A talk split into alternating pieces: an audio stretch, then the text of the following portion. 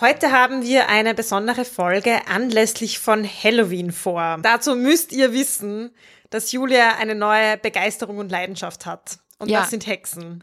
Ich Wie durfte Sophia, sie schon eine Weile mitverfolgen. Wie Sophia immer sagt, man kommt bei meinen Spleens gar nicht mehr mit. Es sind einfach zu viele Obsessionen, die ich habe und momentan sind es die Hexen. Aber ich, ich, ich lerne immer recht viel äh, bei diesen Begeisterungen von Julia, bei ihren Spläs, wie man bei uns sagt. Gell? Aber, aber ich freue mich, dass ich heute von dem Thema Hexen profitieren kann. Und deswegen bin ich schon mega gespannt auf diese Folge. Und ich bin sicher, da kommt richtig viel Spannendes. Vor allem eben in diesem Zusammenhang Hexen, Frauen, Feminismus. Hallo und herzlich willkommen bei Die Buch, der feministische Buchpodcast. Die Buch ist ein Podcast über Bücher von Frauen und Themen, die uns als Menschen bewegen, aus einer feministischen Perspektive. Für Bücherwürmer und Lesefaule, für FeministInnen und alle, die es noch werden wollen. Ich bin Sophia. Und ich bin Julia. Also Julia, was erwartet uns und welche Bücher hast du uns überhaupt mitgebracht? Ja, was erwartet euch? Ich kann schon mal vorweg sagen, am Ende gibt's noch eine Überraschung. Ich weiß, das ist ein ziemlicher Kindergartentrick zu sagen, es gibt noch eine Überraschung am Ende, aber es wird tatsächlich auch hier vielleicht ein bisschen gezaubert. Nein, Spaß. Ähm, aber es gibt noch einen, einen, einen etwas ungewöhnlicheren Programmpunkt am Ende der Folge. Sophia weiß auch nicht, worum es geht. Sie hat Nein, gesagt, sie möchte sich überraschen lassen. ich Und das andere, genau, die Bücher, die ich euch mitgebracht habe, sind einerseits Hex von Jenny Fagan. Das ist der Roman oder die Novelle, könnte man sagen, die wir besprechen. Und dann habe ich natürlich auch ein bisschen Sekundärliteratur mitgebracht. Zum Beispiel Hexenjagd, die Angst vor der Macht der Frauen von Silvia Federici. Und Hexen, die unbesiegte Macht der Frauen. Seht, das ist alles dasselbe. Äh, von Mona Chollet. Wegen Halloween haben wir gesagt, wir ziehen die Folge einen Tag vor, weil normalerweise würde sie ja am Mittwoch erscheinen. Aber ja, für euren feministische Halloween-Feier vielleicht habt ihr die perfekte Folge heute. Und wenn ihr das noch vor dem 1. November macht, dann habt ihr noch die Chance, ein Buch zu gewinnen. Und zwar verlosen wir regelmäßig unter unseren Steady-UnterstützerInnen Bücher. Und dieses Mal ist gerade gerückt von Berthe Hausbichler und Nura Mann dran. Das heißt, ihr könnt es noch gewinnen, wenn ihr euch rechtzeitig anmeldet. Steady ist eine Plattform, da könnt ihr eine Mitgliedschaft bei und ein Abo kaufen von die Buch und so monatlich feministische Literaturkritik unterstützen und ihr bekommt auch ganz tolle Goodies dafür. Da gibt es verschiedene Pakete. Also schaut vorbei auf steadyhq.com slash die Buchpodcast. Wie stehst du denn zu Halloween, Julia? Magst du das gern? Feierst du das? Ich muss sagen, ich habe jetzt keine sehr starken Gefühle dafür oder dagegen. Also ich, es gibt ja viele Leute, die das total ablehnen, weil es eben sie sehr mit so Kommerz und amerikanische, weiß ich nicht, Konsumkultur verbinden. Aber ich glaube, dadurch, dass ich auch in Schottland gelebt habe eine Zeit lang, habe ich so ein bisschen auch einen anderen Blick drauf, weil dort hat's ja, also es kommt ja eigentlich aus einer keltischen Tradition und dort ah, fehlt einfach dieser amerikanische Touch und dort wird das auch irgendwie nochmal anders gefeiert oder begangen und ich finde es auch einfach lustig, manchmal mich zu verkleiden oder so ein bisschen einen Anlass zum Feiern zu haben. Finde ich schon ganz nett. Ja, ich hatte das schon lang, so wie du sagst, dass ich mir eher dachte, boah, Halloween, das ist dieses USA-Ding, das dann halt auch nach Europa gekommen ist, weil es sich gut verkaufen lässt und weil dann viele Leute Süß Süßigkeiten und Verkleidungen kaufen. Und ja, als Kind sind wir dann schon manchmal so mit den Nachbarskindern irgendwie von Haus zu Haus gezogen, aber es war jetzt auch nie so ganz äh, groß oder nicht nie so ganz ernst. Und jetzt, ja, halte ich es eher so, wenn sich etwas äh, Gutes, Cooles ergibt in den Abend, dann ist es ein schöner Anlass, etwas zu machen mit Freunden, Freundinnen gemeinsam. Heuer bin ich auch eingeladen auf so eine Art Krimi-Dinner-Party. Da freue ich mich schon drauf. Und solche, solche Einladungen nehme ich gerne an, aber ich habe jetzt auch nicht so die große Leidenschaft für Halloween, dass ich mir denke, ich würde da jetzt selber irgendwie großartig was äh, organisieren oder mir schon sehr lang im Vorhinein Gedanken darüber machen. Mm. Ich war mal eingeladen auf einer Burgruine bei einer Halloween-Party. Uh. Das war sehr cool. Uh. Und ich war mal bei einem so einer Harry Potter-themed Halloween-Party, wo so ein Rollenspiel auch gespielt wurde. Also jeder hat so Karten gezogen und hat dann eine Rolle bekommen, zum mm. Beispiel so mm. Vertrauensschüler oder keine Ahnung, Professor McGonagall oder so. Und dann musste ein Verbrechen aufgeklärt werden. Das war sehr cool. Shout out an oh. Wolfi, der auch unseren Podcast sozusagen auf die Welt gebracht hat, der macht immer solche coolen Spiele. Sehr nice. Ja. Cool, okay, ja, der, der, der Party-Halloween-Punkt äh, geht hier eindeutig an dich. Auf alle Fälle. Also es gibt schon nice. coole Sachen und man muss ja jetzt nicht unbedingt, äh, ja, eh wie du sagst, viel Geld ausgeben oder viel konsumieren, deswegen, ja. Aber ich finde es ein trotzdem ganz cooles Fest, eigentlich auch sich so mit der Vergänglichkeit, könnte man sagen, auseinanderzusetzen.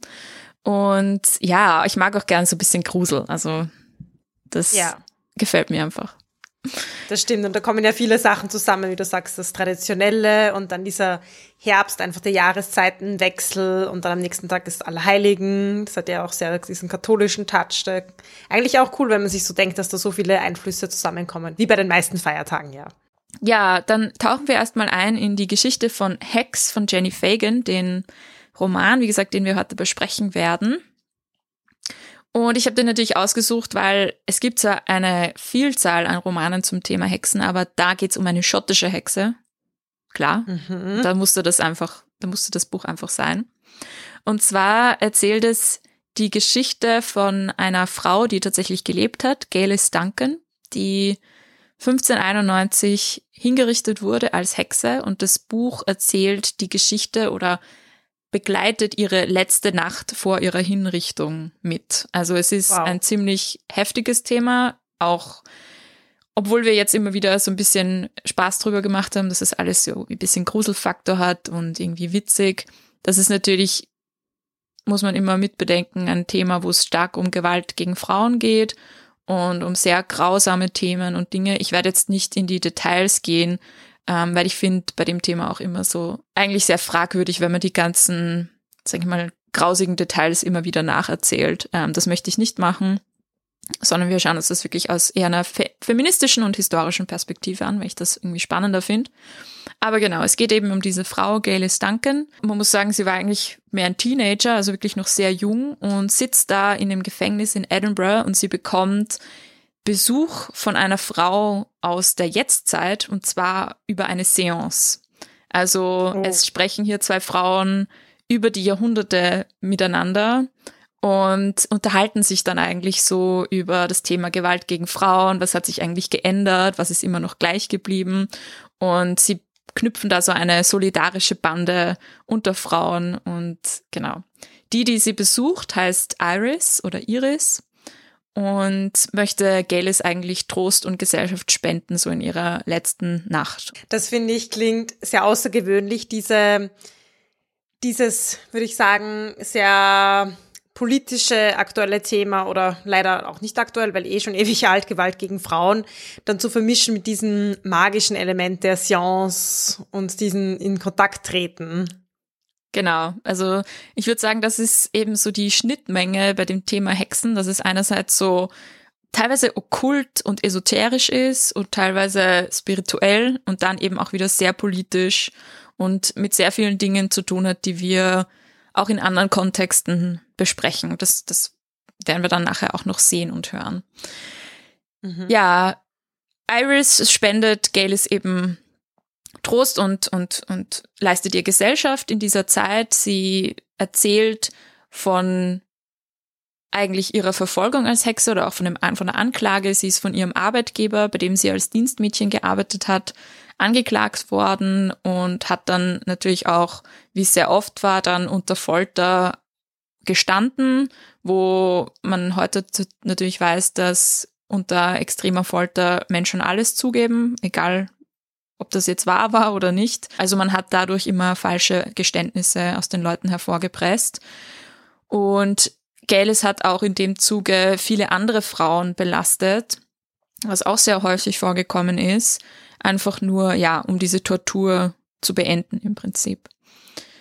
Und letztendlich finde ich dann auch noch ganz spannend, es wird dann noch ein bisschen übernatürlicher, also die Seance ist natürlich nicht das einzige, sondern Iris übertritt dann eigentlich nochmal so diese Schwelle und verwandelt sich in eine Krähe, die Oh. dann bei Galis in der Zelle bleibt, während sie sozusagen auf ihre Hinrichtung wartet. Und da kommt auch noch so ein Element rein, was man immer wieder in so Hexengeschichten vorfindet. Das ist so die, Figur oder das Motiv des Familiar. Also das ist, würde ich sagen, so ein Seelentier. Wir kennen ja alle diese Bilder von der Hexe mit einer schwarzen Katze oder mit einer Krähe oder einem Raben oder was auch immer. Wir wissen auch von Harry Potter, dass jede Hexe und Zauberer ein Tier mit in die Schule nehmen kann. Also diese Idee, dass jede Hexe so einen Begleiter, tierischen Begleiter hat sozusagen, kommt immer wieder und Iris wird dann so zum zu diesem tierischen Begleiter von Galis. Und da habe ich mir dann auch gedacht, stimmt diese, also ist es tatsächlich eine Seance oder war das immer schon so angelegt, dass es eigentlich um ein Familia geht? Oder was ist eigentlich diese, dieses Motiv des Familia? Ist das wirklich nur ein Tier oder ist das eine spirituelle Verbindung zu einem Tier? Also hat auf alle Fälle viele Fragen aufgeworfen. Und mhm. genau, diese Krähe begleitet Galis dann auch noch weiter und versucht dann auch ihr zu helfen. Und ich werde euch jetzt nicht spoilern, wie es ausgeht, aber ich kann sagen, dass es am Schluss auch nochmal eine interessante Wendung nimmt, die ich nicht vorhergesehen habe. Man muss auch dazu sagen, mhm. das Buch ist nicht super dick, also es hat, glaube ich, 100 Seiten und gehört zu so einer Reihe, die nennt sich Darkland Tales. Und da haben schottische Autorinnen Ereignisse aus der schottischen Geschichte so nacherzählt. Also es ist in so einer kleinen Reihe erschienen, deswegen ist es eher ein kurzes mhm. Buch. Ich finde, in dem Buch kommen auch ein paar so Themen hoch, die allgemein spannend finde, auch aus einer feministischen Perspektive. Und zwar das Thema Solidarität zwischen Frauen eben. Also Iris und, und Galis, die sich sozusagen verbünden, auch über die Jahrhunderte hinweg, was so im Kontrast steht dazu, dass oft eben Hexen, also Menschen, die als Hexen angeklagt waren, andere Frauen auch belastet haben im Zuge von solchen Prozessen. Und ich werde auch noch öfter mal auf Silvia Federici zu sprechen kommen, die italienische Autorin und Theoretikerin, von der ich heute auch ein Buch mitgebracht habe. Aber die sagt unter anderem, dass das eben auch Teil von diesem von dieser patriarchalen, sehr misogynen, gewaltvollen Praxis war, dieser Hexenverfolgungen, dass man Frauen eben auch gegeneinander aufhetzt und sie entzweit, weil Frauenfreundschaften und Frauenverbindungen und Solidarität unter Frauen eben eine Bedrohung für ein Patriarchat sein kann. Genau. Hm. Und wie geht die Protagonistin im Buch damit um, dass sie weiß, sie hat ganz viel andere Frauen quasi auch verraten unter Anführungszeichen oder angeklagt in ihrer in ihrem Geständnis? Sie will dann dieses Geständnis nochmal zurückziehen. Also sie will dann die Wahrheit sagen und es ist natürlich, hört ihr halt da leider einfach niemand zu, weil hm. Es ist mehr oder weniger bestätigt in den Augen der, der Verfolger und der Hexenjäger und was sie dann sagt, ist eigentlich egal. Es ist auch ganz spannend, dass eben, wie ich schon angesprochen habe, diese, diese Hinrichtung oder diese Verfolgung von Geddes Duncan auch auf historische Gründe zurückgeht. Und zwar waren sie auch Teil von einem größeren Prozess oder einer Reihe von Prozessen, den North Berwick Witch Trials, wo an die 70 Personen beteiligt waren. Also es hat tatsächlich sehr, sehr viele Frauen damals betroffen. Und ein Grund, warum das so groß war, war auch, weil der König, James VI. von Schottland, dachte oder die Idee war, dass da eine Verschwörung des Teufels gegen den König geplant war. Und deswegen war auch so, mhm. okay, wir müssen diese äh, Verschwörung auf alle Fälle im Keim ersticken. Und James VI. selber hat nämlich sich sehr, unter Anführungszeichen, für Hexerei interessiert. Er hat sogar ein, eine Abhandlung drüber geschrieben und auch wie man Hexen erkennt und wie man sie jagt und so. Also der war auch sehr abergläubisch und sehr, sehr große Angst ähm, mhm. vor dieser wahrgenommenen Bedrohung. Das ist eben so der traurige Teil, dass da eben so viele Menschen auch ja zu Unrecht wegen der lächerlichsten Gründe hingerichtet wurden. Also bei Galis Duncan war angeblich der Grund, dass sie nachts das Haus verlassen hat, dass ihr Arbeitgeber nicht wusste, wo sie hingeht und dass sie angeblich irgendwelche Wunder bewirkt hat und Menschen irgendwie geheilt hat. Und das war dann der Grund, warum man sie hingerichtet hat. Also es ist absolut absurd, unter welchen Vorwänden das passiert ist. Ja. Und eben, wie du sagst, manchmal, weil sich Leute nach deren Augen verdächtig verhalten haben, eben mit so etwas wie irgendwie komisch oder abstrus oder was, was man sich nicht ganz erklären konnte, aber eben auch äh, Frauen, die sich zum Beispiel gut mit Kräutern ausgekannt haben oder die eigentlich etwas Positives beitragen wollten und dann deswegen, ja, also hingerichtet wurden. Also so viele mhm. Aspekte, wo Frauen aus scheren irgendwie aus dem, was die unterwürfige Norm ist, wurde sofort eben so sanktioniert. Ja, und ich habe mir auch immer gedacht, das ist doch so unnötig. Warum sollte ich der Person, die mir helfen kann, vielleicht, warum sollte ich der wehtun? Aber es gibt eben ganz, ganz viele Theorien, Gründe, warum sich die Hexenverfolgung so gestaltet hat, wie sie sich gestaltet hat. Und ich finde das auch sehr, sehr spannend. Also kann man vielleicht auch nochmal drauf eingehen, auf diese Frage. Ich weiß, es ist ein Riesenthema. Die Hexenverfolgung hat ja auch sehr, sehr lange angedauert. Aber kannst du uns noch einen kleinen Überblick geben? Wie kam es dazu überhaupt? Was ist da passiert und warum? Also ich fürchte, ein kleiner Überblick wird's nicht. Das ist einfach zu kompliziert. I'm very sorry, Sophia. aber ich bin auch bereit für einen großen Überblick, aber ich will da jetzt ja, dich nicht Sachen fragen, wo du dann sagst so, puh.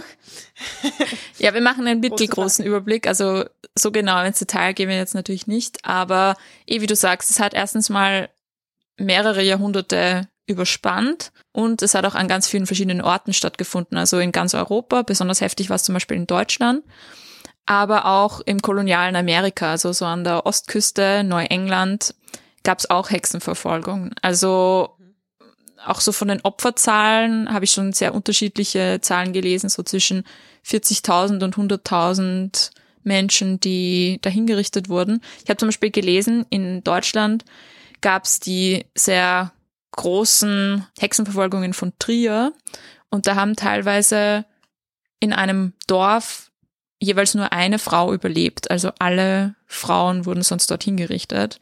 Es zählt unter anderem zu den größten Massenhinrichtungen in Friedenszeiten in Europa. Wahnsinn. Und was ich auch spannend finde, ist, dass es zwar oft als Phänomen des Mittelalters verstanden wird, aber dass es eigentlich ein Phänomen der Neuzeit ist. Also ich würde sagen, so ab 1500 am, e, am meisten habe ich irgendwie jetzt schon so Ende des, des 16. Jahrhunderts ähm, das gefunden findet es eigentlich viel häufiger statt. Im Mittelalter war es gar nicht so eine Thematik. Und natürlich aus feministischer Perspektive kann man sagen, okay, es ist eindeutig eine sehr misogyne, frauenfeindliche Praxis oder Phänomen gewesen. Also es geht viel um Gewalt gegen Frauen, auch sehr viel sexuelle Gewalt. Und es war natürlich auch irgendwann, nachdem sich etabliert hatte, so eine Methode, um Frauen irgendwie loszuwerden, die man irgendwie loswerden wollte. Es gibt jetzt verschiedene Arten und Weisen, wie man das betrachten kann. Eine, die ich spannend finde, ist eben von Silvia Federici, die sich mit so marxistischer, feministischer Theorie auseinandersetzt und die sagt, dass es unter anderem um so einen Umbruch geht in dieser Zeit vom Feudalismus zum Kapitalismus. Also sie bezieht sich da vor allem auf England, wo in der Zeit so ab dem 14. Jahrhundert es dazu gekommen ist, dass man Land, das vorher gemeinfrei war, also das jeder bestellen konnte, zu Privateigentum eigentlich umgewandelt hat. Also wo dann Großgrundbesitzer ähm, entstanden sind und viele Menschen, die vorher auf diesem Land gelebt haben, vielleicht kleine Landwirtschaften hatten und sich gerade selber irgendwie erhalten haben, dann verarmt sind, eben keinen Ort mehr hatten, wo sie leben konnten und auch keine Lebensgrundlage mehr hatten, die dann in die Städte gezogen sind und später auch die Basis für die Arbeiterinnenschaft in der industriellen Revolution gebildet haben. Und Federici sagt eben, dass dieser Übergang von diesem alten mittelalterlichen System zu diesem neueren System ein Grund war, warum die Hexenverfolgung stattgefunden hat, weil sie gesagt hat, es gab dann eben viele Frauen, die dann zum Beispiel alleinstehend waren, verarmt waren, die dann auf Betteln angewiesen waren, herumgezogen sind und irgendwie auch dieses neue System des Privateigentums und auch der Lohnarbeit, die sich dann entwickelt hat, so ein bisschen untergraben haben. Und diese Leute loszuwerden, war so ein Teil davon. Was ich auch spannend finde, ist so diese Idee von der Lohnarbeit, wenn sich das Modell hin verschiebt zu nicht die ganze Familie arbeitet auf einem Hof gemeinsam zusammen, sondern der Mann geht an einen Arbeitsort, verdient dort das Geld, hat das Geld dann praktisch auch in der Hand und wenn er zurückkommt, ja, ist die Frau sozusagen davon darauf angewiesen, dass er ihr auch was davon abgibt, dann entsteht da so eine extreme Machtdynamik, wo die Frau total in der untergeordneten Rolle ist. Und im Kapitalismus ist ja auch dieses System davon darauf angewiesen, dass jemand die unbezahlte Arbeit zu Hause macht. Das heißt, Silvia Federici sagt auch, dass die Hexenverfolgungen so eine Methode waren, um Frauen in dieses System einzugliedern und ihnen irgendwie zu zeigen, ihr dürft nicht unabhängig sein, ihr dürft nicht über ihr, euer eigenes Geld, über euren eigenen Körper, über eure eigene, was auch immer, Schicksal entscheiden, sondern ihr müsst euch einfügen in dieses neue System, wo ihr total untergeordnet seid.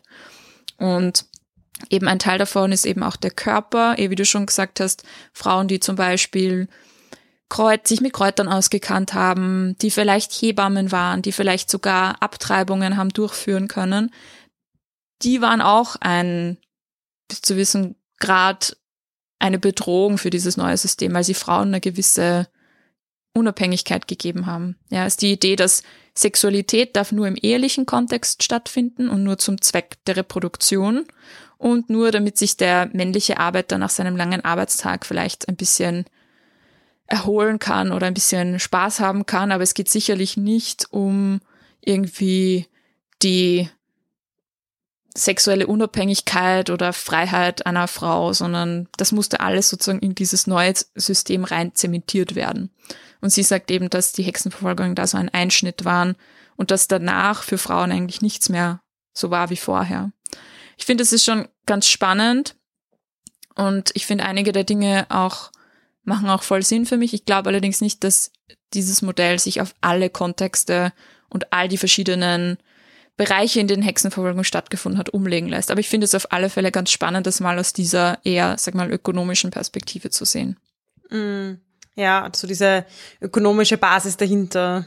Das ist, und was du vorhin gesagt hast, mit eben Frauen, ja, die sozusagen auf ihren Platz gewiesen werden. Ich denke gerade, was du sagst, wie zum Beispiel Unabhängigkeit über den eigenen Körper, aber auch die Fähigkeit, Menschen zu heilen oder zumindest sich für die Gesundheit einzusetzen. Das sind ja zwei Elemente, die Frauen eine gewisse Machtposition in ihrem sozialen Gefüge einräumen. Genau. Und das fällt dann natürlich weg, wenn man diese beiden Aspekte unterbindet oder sogar verfolgt. Genau, ein spannendes Thema, wenn wir jetzt schon über die ökonomischen Gründe sprechen, finde ich es auch noch das Thema des Bierbrauens. Anscheinend war das Bierbrauen nämlich lange Zeit eine weibliche Tätigkeit oder auch eine Methode, wie Frauen, ja, sagen wir von zu Hause aus auch sich ihr eigenes Geld verdienen konnten. Und das Bild, das wir heute so von Hexen haben, so mit dem Hexenhut und der Katze und dem Kessel, das kommt anscheinend auch davon, von diesen bierbrauenden Frauen. Die hatten nämlich eine Katze unter anderem, um die Mäuse zu vertreiben, wobei ich muss sagen, ich glaube, Mäuse gab es dort überall und ich glaube, jeder brauchte eine Katze, um Mäuse zu vertreiben. Also ich weiß nicht, mhm. wie sehr diese Erklärung Sinn macht. Aber jedenfalls der Kessel zum Bierbrauen und der Besen und so, das, das gehörte anscheinend als zu dieser Tracht von diesen sogenannten Alewives. Und die Methode war dann eben, um Frauen diese Möglichkeit des unabhängigen Einkommens zu nehmen und auch die das Biermonopol bei den Männern zu behalten, dass man diese Frauen dann auch eben angeschwärzt hat und versucht hat, ihnen diese Möglichkeit des Geldverdienens wegzunehmen. Fand ich auch eine ganz interessante Theorie, äh, wie das halt wow. zusammenhängen kann, diese ökonomischen Gründe mit dem Thema Hexenverfolgung. Und das nächste Mal, wenn ich ein Bild einer Hexe mit Hexenkessel sehe, weiß ich, da ist eigentlich Bier drin und kein Zaubertrank. Genau, ist auch, auch ein Zaubertrank mhm. im Prinzip. Ja, genau, stimmt. Es gibt Parallelen. Ja, auf alle Fälle. Ja. Genau. Und ein Thema, was ich noch super wichtig finde und was so ein bisschen untergeht oft oder in diesem Kontext bisher, was wir noch nicht besprochen haben, ist so das Thema der Reformation. In dieser Zeit gab es ja auch innerchristliche sozusagen oder innerreligiöse Konflikte, dadurch, dass eben sich die katholische Kirche und die protestantische Kirche so recht bekriegt haben oder sich die überhaupt mal das, das Christentum aufgespaltet hat. Und auch in diesem Kontext, glaube ich, muss man die Hexenverfolgungen sehen. Hm. Ich habe da auch einen ganz spannenden Artikel gefunden von zwei, wieder zwei Ökonomen, äh, Leeson und Russ von 2017 die sagen, dass die Hexenverfolgung, nachdem die ja auch sowas sehr Performatives hatten, also dass diese Hinrichtungen waren ja auch so Spektakel, dass die katholische und die protestantische Kirche versucht hat, so Werbung zu machen für sich, so wir können euch besser vor dem Teufel beschützen und die dann sozusagen versucht haben, die Leute mit diesen Hexenverbrennungen von ihrer Kirche zu überzeugen. Und was dafür spricht, ist, dass in Gegenden, wo sich Protestanten und Katholiken besonders stark, sag ich mal, gestritten haben oder wo diese Auseinandersetzungen besonders heftig waren, dass es besonders dort zu vielen Hexenverbrennungen kam. Und man muss natürlich auch sagen, dass die katholische Kirche extrem an Macht verloren hat dadurch und dass sie sicherlich sehr gestruggelt haben, diese Macht irgendwie aufrechtzuerhalten und dass es auch im Kontext von der Reformation zu voll viel Gewalt gekommen ist. Also alleine zum Beispiel in England Queen Mary, die erste, die man Bloody Mary nennt. Und das ist nicht wegen des Cocktails, sondern weil sie tatsächlich sehr viele Protestanten in dem Fall hat auch verbrennen lassen. Und auch in Österreich zum Beispiel ist im Rahmen dann von der Gegenreformation extrem viel Gewalt angewandt worden. Und ein Grund, warum es ja, der Protestantismus in Österreich zum Beispiel nicht so stark verbreitet ist, ist, weil diese Menschen entweder unterdrückt oder vertrieben oder auch getötet wurden. Also da war schon sehr, sehr viel Gewalt auch im Rahmen von diesen religiösen Auseinandersetzungen da, die sich dann eben auch an den Frauen entladen hat. Mm. Ja, und ich kann mir vorstellen, wenn es einen Kontext gibt, in dem schon sehr viel Gewalt ist, plus dieser Kampf um die religiöse Wahrheit, da passt dann dieses, diese Hexenverfolgung natürlich auch irgendwie gut rein, unter Anführungszeichen. Also der Kontext befeuert natürlich dann solche extrem argen Praktiken auch nochmal mit. Ja, und eben auch ein ganzes Businessmodell, das da zerstört mhm. wurde durch das Protestantismus. Ich meine, die katholische Kirche hat sich extrem durch Ablasshandel, durch all diese Messen, die man irgendwie zahlen konnte, finanziert. Und indem Martin Luther gesagt hat, hey Leute, ihr braucht das alles gar nicht zu zahlen. Äh, und in der Bibel steht eigentlich ganz was anderes und in der Bibel steht nichts von diesem ganzen Ablasszeug hat natürlich die katholische Kirche extreme Probleme gehabt, wie sie sich denn weiter finanzieren sollen. Also ich glaube, hm. da kommt einfach total viel zusammen. Man muss aber dazu sagen, dass Luther selber auch an Hexen geglaubt hat und auch dafür war, dass man mit denen sozusagen nicht so nett umgeht. Also es ist jetzt nicht ein rein katholisches Problem gewesen. Ja.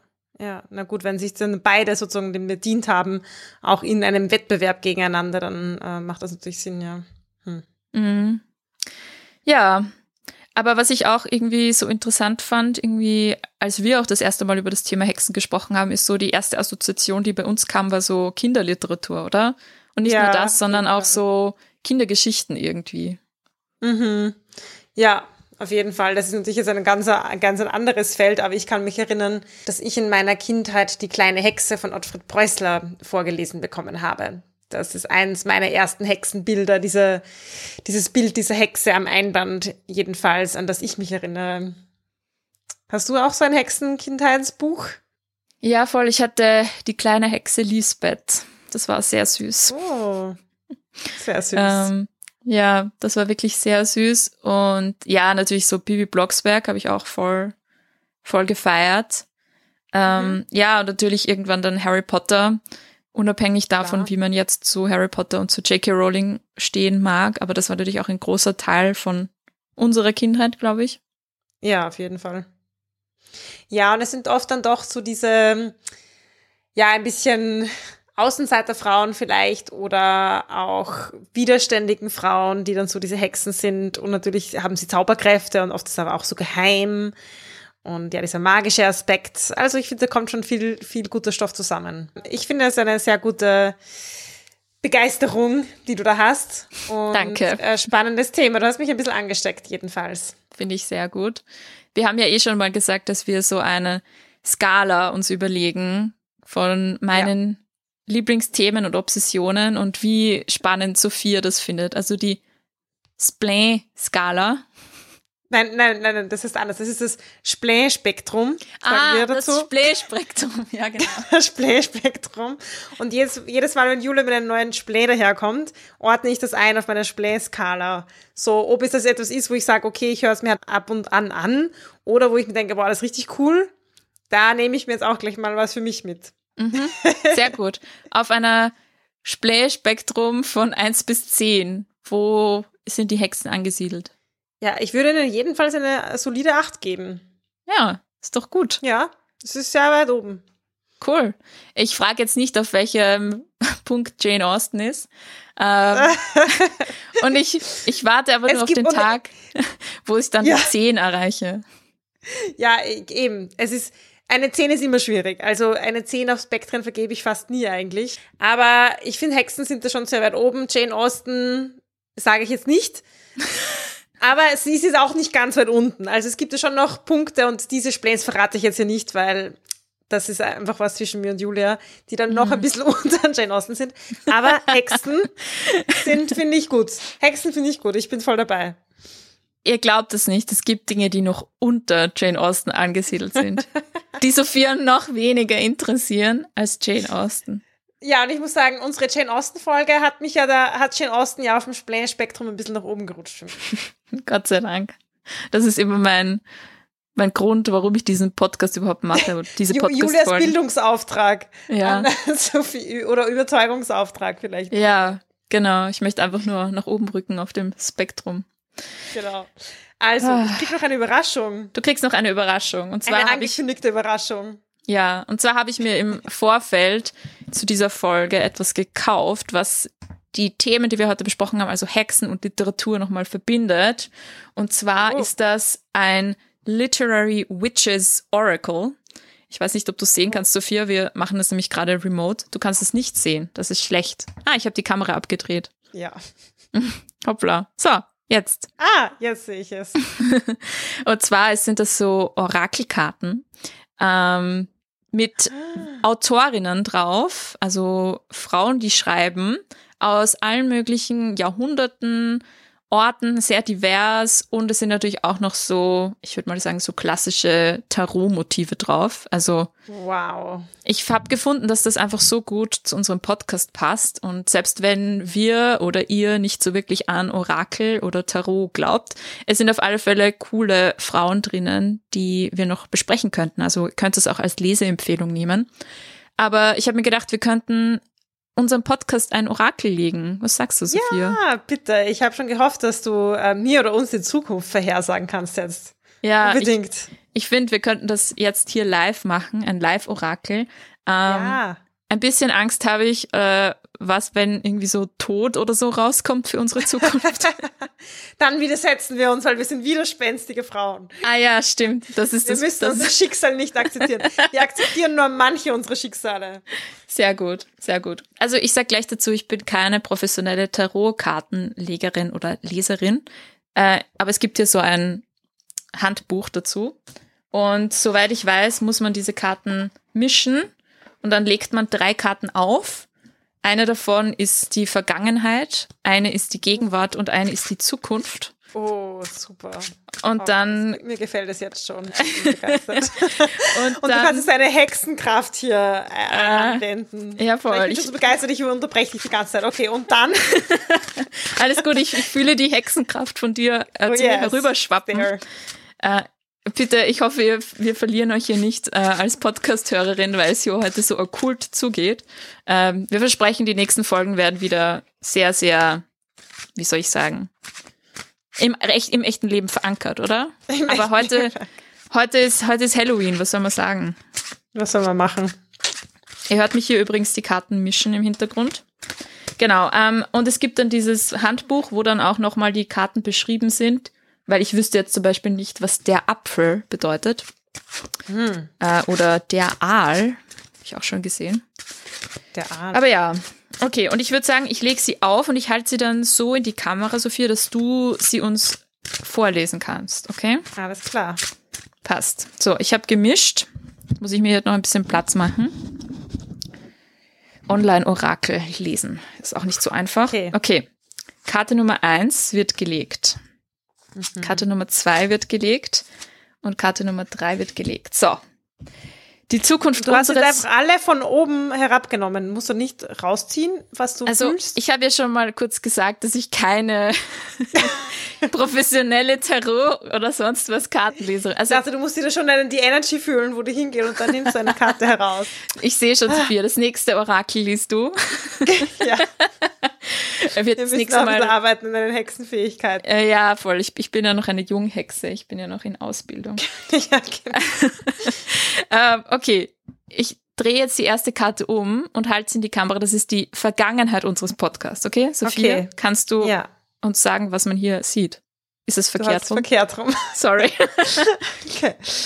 Ähm, okay, eine Frauenfigur mit drei, wow, anderen Figuren, die da so herumschweben, die schauen aus wie Teufel und Hase und Geist und dann ist da ein Totenkopf Mm, am ähm, Boden. Oh, äh, also die Idee ist sozusagen, dass diese Karten, das sind Autorinnen, da unten steht der Name. Zora Neale Hurston habe ich auch noch nie gehört.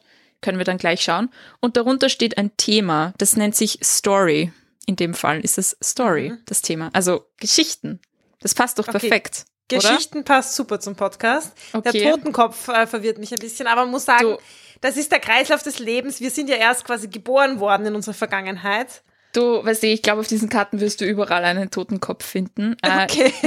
Ich schaue jetzt gerade mal, was wer Zora Neale Hurston ist. Also ihr seht, wir sind sehr äh, ungeübt in diesem Thema. Äh, aber ich lese euch jetzt gleich mal kurz vor, wer Zora Neale Hurston war. Ähm, das ist jetzt auf Englisch, aber da steht, When she wasn't writing lush fiction about black women owning themselves, Zora Neale Hurston was collecting folk tales around the South and journeying to the Caribbean. There she, she initiated into voodoo, once by boiling a live cat and passing its bones over her lips, took the first known photograph of a zombie. Hmm. Wow. Hurston fell into obscurity even before her death, but has seen a major revival of interest in recent decades among readers, feminists, and critics as key figures of the Harlem Renaissance. Cool, oder? Aha. Ja. Haben wir schon mal einen Okay. neuen äh, Lesetipp für euch. Und jetzt kommt die Gegenwart. Bist du so bereit, Sophia? Ja. Ich bin bereit für die Gegenwart. Okay, hier ist einfach eine Puppe drauf abgebildet. Ein Mädchen mit einem weißen Kleid. Okay. Doll. Die, the Doll. Jetzt schauen wir mal, was The Doll bedeutet. Okay, Oh mein Gott, das ist so ich eine obskur. Verbindung, eine, eine Verbindung finden zu unserem Podcast zu Doll. Wow. Ah. Oh, es ist perfekt, Sophia. Die, Okay. die, es ist immer so, es passt immer Es irgendwas. perfekt, es gibt ja. immer verschiedene Bedeutungen und eine davon passt bestimmt immer. Ähm, es ist Illusion, Old Wounds und Childhood. Haben wir nicht heute gerade über unsere Kindheitserfahrungen mit Hexen gesprochen? Stimmt. Nein, und man muss ja sagen, ähm, unsere äh, Kindheit oder zumindest Jugend verbindet uns ja. Wir kennen uns ja schon sehr lange. Ja. Und das ist ja etwas, was immer unseren äh, Podcast prägt. Und wir können ja immer unsere äh, Kindheitserinnerungen abrufen, weil wir im gleichen Ort aufgewachsen sind und das auch in unsere Gegenwart einfließen lassen. Oh mein Gott, du bist die perfekte äh, Kartenlegerin. Es klingt, klingt immer so, als hätte es äh, voll gepasst. Okay. Und Zukunft, jetzt das ist das Spannendste. Puh. Ich habe jetzt Angst, dass es wirklich so die, die, der, der Tod ist oder die Schlinge oder irgend sowas. Es sagt ja nicht, wie weit in die Zukunft. Okay. Und irgendwann okay. müssen wir alle sterben. Okay, aber gut. Bist du bereit? Ja. Okay, Janet Frame. Belonging steht darunter. Oh, okay. Vielleicht sollten wir ein Buch von Janet Frame lesen. Ich kenne Ja, zwar schauen- Janet Frame nicht, aber Schauen wir doch mal nach, wer das ist mhm. und was sie zu unserer Zukunft zu sagen hat. ich finde das eine sehr gute Idee, die Bücher von dem Podcast über ein Orakel auswählen zu lassen. Ist großartig. Okay, Janet Frame, 1924 bis 2004, was born to a large poor family on a New Zealand farm. Her brother had epilepsy and two of her sisters drowned in adolescence. Oh je. Oh no. Misdiagnosed with schizophrenia, Frame spent most of her 20s in psychiatric wards, receiving 200 electroshock treatments and narrowly escaping a lobotomy. After her zum release, she pursued a solitary life and wrote autobiographical fiction about hospitalization and the displaced self. Oh Gott. Ja, das ist, äh, klingt, klingt gar nicht gut. Ähm, ich ähm, ich glaube, die sagen, das Orakel sagt uns viele psychische Probleme voraus. Oh, nein, es sagt uns einfach And the life diese, und dann ein Leben in Einsamkeit, Julia. Das ist schwierig. Hey, es war zu es gibt auch den, den, den, den, den Tod und so. Also es ist ganz gut, was man kann immer sagen, dass wir einfach diese Autorin lesen sollen. Ne? Ja. Das ist eine zukünftige. Schau, es gibt auch The Knife und äh, ich weiß nicht, Mushrooms und so. Also wenn. Wobei Mushrooms hätte ich schon gerne in der Zukunft. Die hätte ich genommen, glatt. Okay, Naja, okay. okay. Ich glaube, es liegt ein bisschen an, an Julia Kartenauswahl. Sie hat die Energy nicht so gefühlt. Ah, es gibt auch, es gibt auch den Aal. Das ist Unehrlichkeit. Hättest du das gerne in deiner Zukunft? Nein. Nein, nein, nein. Oder die Schnecke. Taking your time. ich glaube, wer das sagt, mit dieser ganzen Einsamkeit und den Problemen und so, die diese Autorin ähm, erleben musste, dass man viel podcasten soll, sich viel mit anderen Frauen verbinden soll, viel über Feminismus reden soll, damit es eben einem nicht so geht. Und äh, ja, für die, es ist, glaube ich, eine Karte pro feministische Gemeinschaft und Solidarität. Auf alle Fälle. Und ich werde einfach mal diese Autorin googeln und schauen, ob ich vielleicht ein Buch von ihr finde. Sehr gut. Okay, das war ein wilder Ritt auf einem Besenstiel zum Blocksberg, würde ich sagen. Ja, auf jeden Fall. zum Orakel und darüber hinaus. Ja, wir sind noch ziemliche Anfängerinnen, aber wir werden uns besser. Und ja, wir hoffen, ihr hattet Spaß bei dieser Folge oder nicht nur Spaß, aber ihr habt auch was gelernt. Und wir wünschen euch noch schönes Halloween, falls ihr das am Halloween-Tag hört. Ja, und wenn euch gruselige Geschichten genauso gefallen wie mir, dann kann ich euch jetzt noch einen Podcast ans Herz legen, und zwar Wilma, die unerklärlichen Kräfte eines Dienstmädchens. Das ist ein Podcast von Ö1 und handelt von einem Dienstmädchen namens Wilma, das vor ungefähr 100 Jahren gelebt hat und anscheinend übersinnliche Kräfte entwickelt hat. Ein Physikprofessor hat unter anderem versucht, anhand von Wilma neue physikalische Kräfte zu entdecken. Und ob ihm das gelungen ist, das könnt ihr in dem Podcast hören. Der ist jetzt überall verfügbar, wo es Podcasts gibt. Und eine Podcast-Empfehlung habe ich noch für euch, und zwar Witch von BBC Radio 4. Da geht es auch um das Thema Hexen aus ganz unterschiedlichen Perspektiven und ich fand den Podcast auch richtig, richtig cool. Ich stelle euch alles in die Show Notes wie immer und wir freuen uns natürlich, wenn ihr uns bewertet, unterstützt, Sternchen abgebt und wenn ihr beim nächsten Mal wieder zuhört. Danke euch und ja, bis zum nächsten Mal. Bis zum nächsten Mal. Bis bald. Das war Die Buch, der feministische Buchpodcast. Ihr könnt unsere neuen Folgen jede zweite Woche auf unserer Website www.diebuch.at finden oder in eurer Podcast-App.